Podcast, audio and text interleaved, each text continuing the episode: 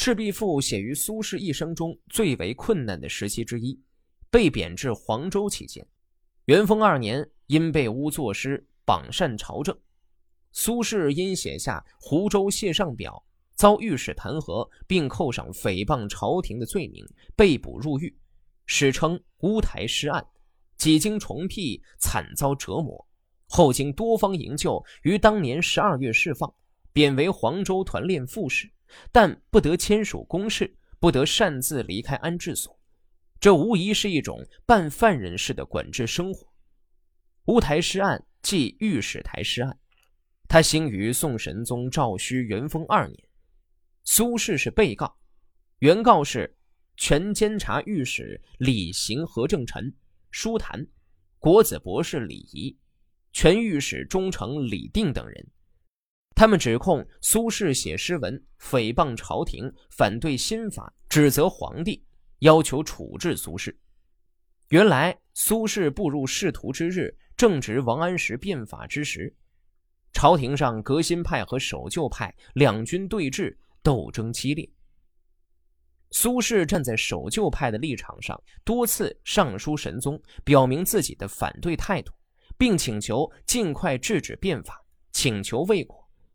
于是希望离开政治斗争的漩涡，故上书请求外任。获准之后，先任杭州通判，三年之后又到密州、徐州、湖州等地任知州。在此期间，苏轼针对新法推行中出现的问题，写了一些讥讽新法的诗文，引起了一些人的记恨。知湖州后不久，乌台诗案便发生了。这桩案件先由监察御史告发，后在御史台狱受审。据《汉书·薛宣朱伯传》记载，御史台中有百数，野乌鸦数千栖居其上，故称御史台为乌台，亦称百台。乌台诗案便由此得名。被贬黄州之后，元丰五年。苏轼于七月十六和十月十五两次泛游赤壁，写下了两篇以赤壁为题的赋。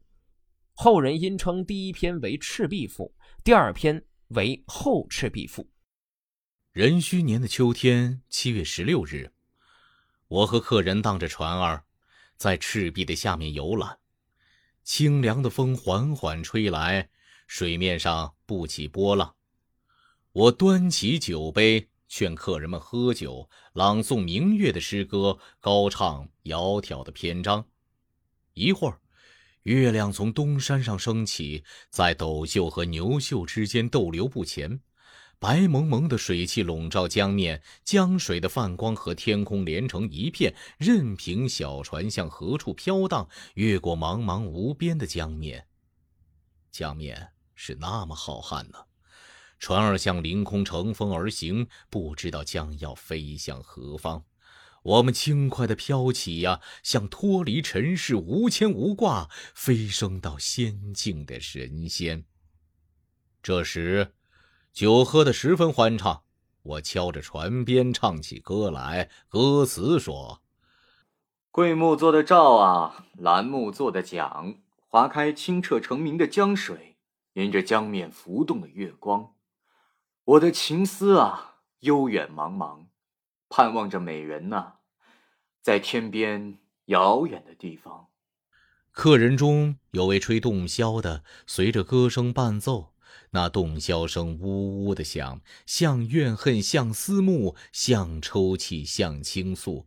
吹完后余音悠长，像细长的丝线延绵不断，使得潜藏在深渊中的蛟龙跳起舞来，使得孤独小船上的寡妇哭泣起来。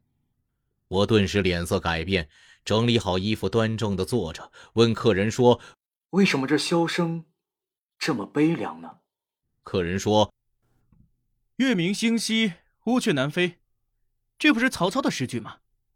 向西望是夏口，向东望是武昌，山水互相环绕，草木茂盛苍翠，这不就是曹操被周瑜打败的地方吗？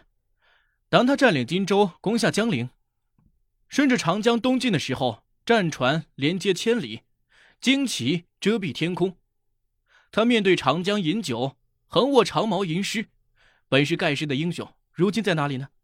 何况我和您在江中小舟上捕鱼打柴，和鱼虾做伴侣，与麋鹿交朋友，驾着一片叶子似的小船，拿着简陋的酒杯互相劝酒，就像浮游一样，将短暂的生命寄托在天地之间，渺小的像大海里的一粒米，哀叹我们人生的短促，羡慕长江的无穷无尽，希望拉着神仙飞升遨游，和明月一起永世长存。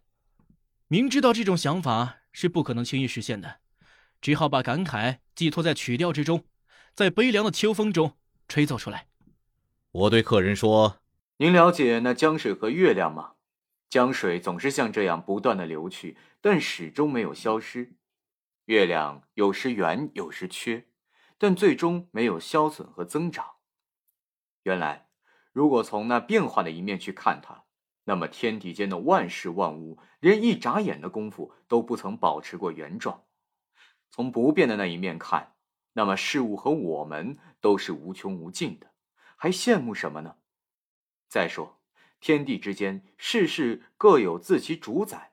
如果不是我所有的东西，虽然是一丝一毫，也不能取用。只有江上的清风和山间的明月，耳朵听到它就成为声音，眼睛看到它就成为颜色。取用它们，没有人禁止；享用它们，不会竭尽。这是大自然的无穷宝藏，我和您可以共同享用的。客人高兴的笑了，于是洗了酒杯，重新斟酒再喝。菜肴和果品都吃完了，空盘空杯杂乱的放着。我和客人们互相靠着，在船中睡着了。不知不觉，东方已经发白。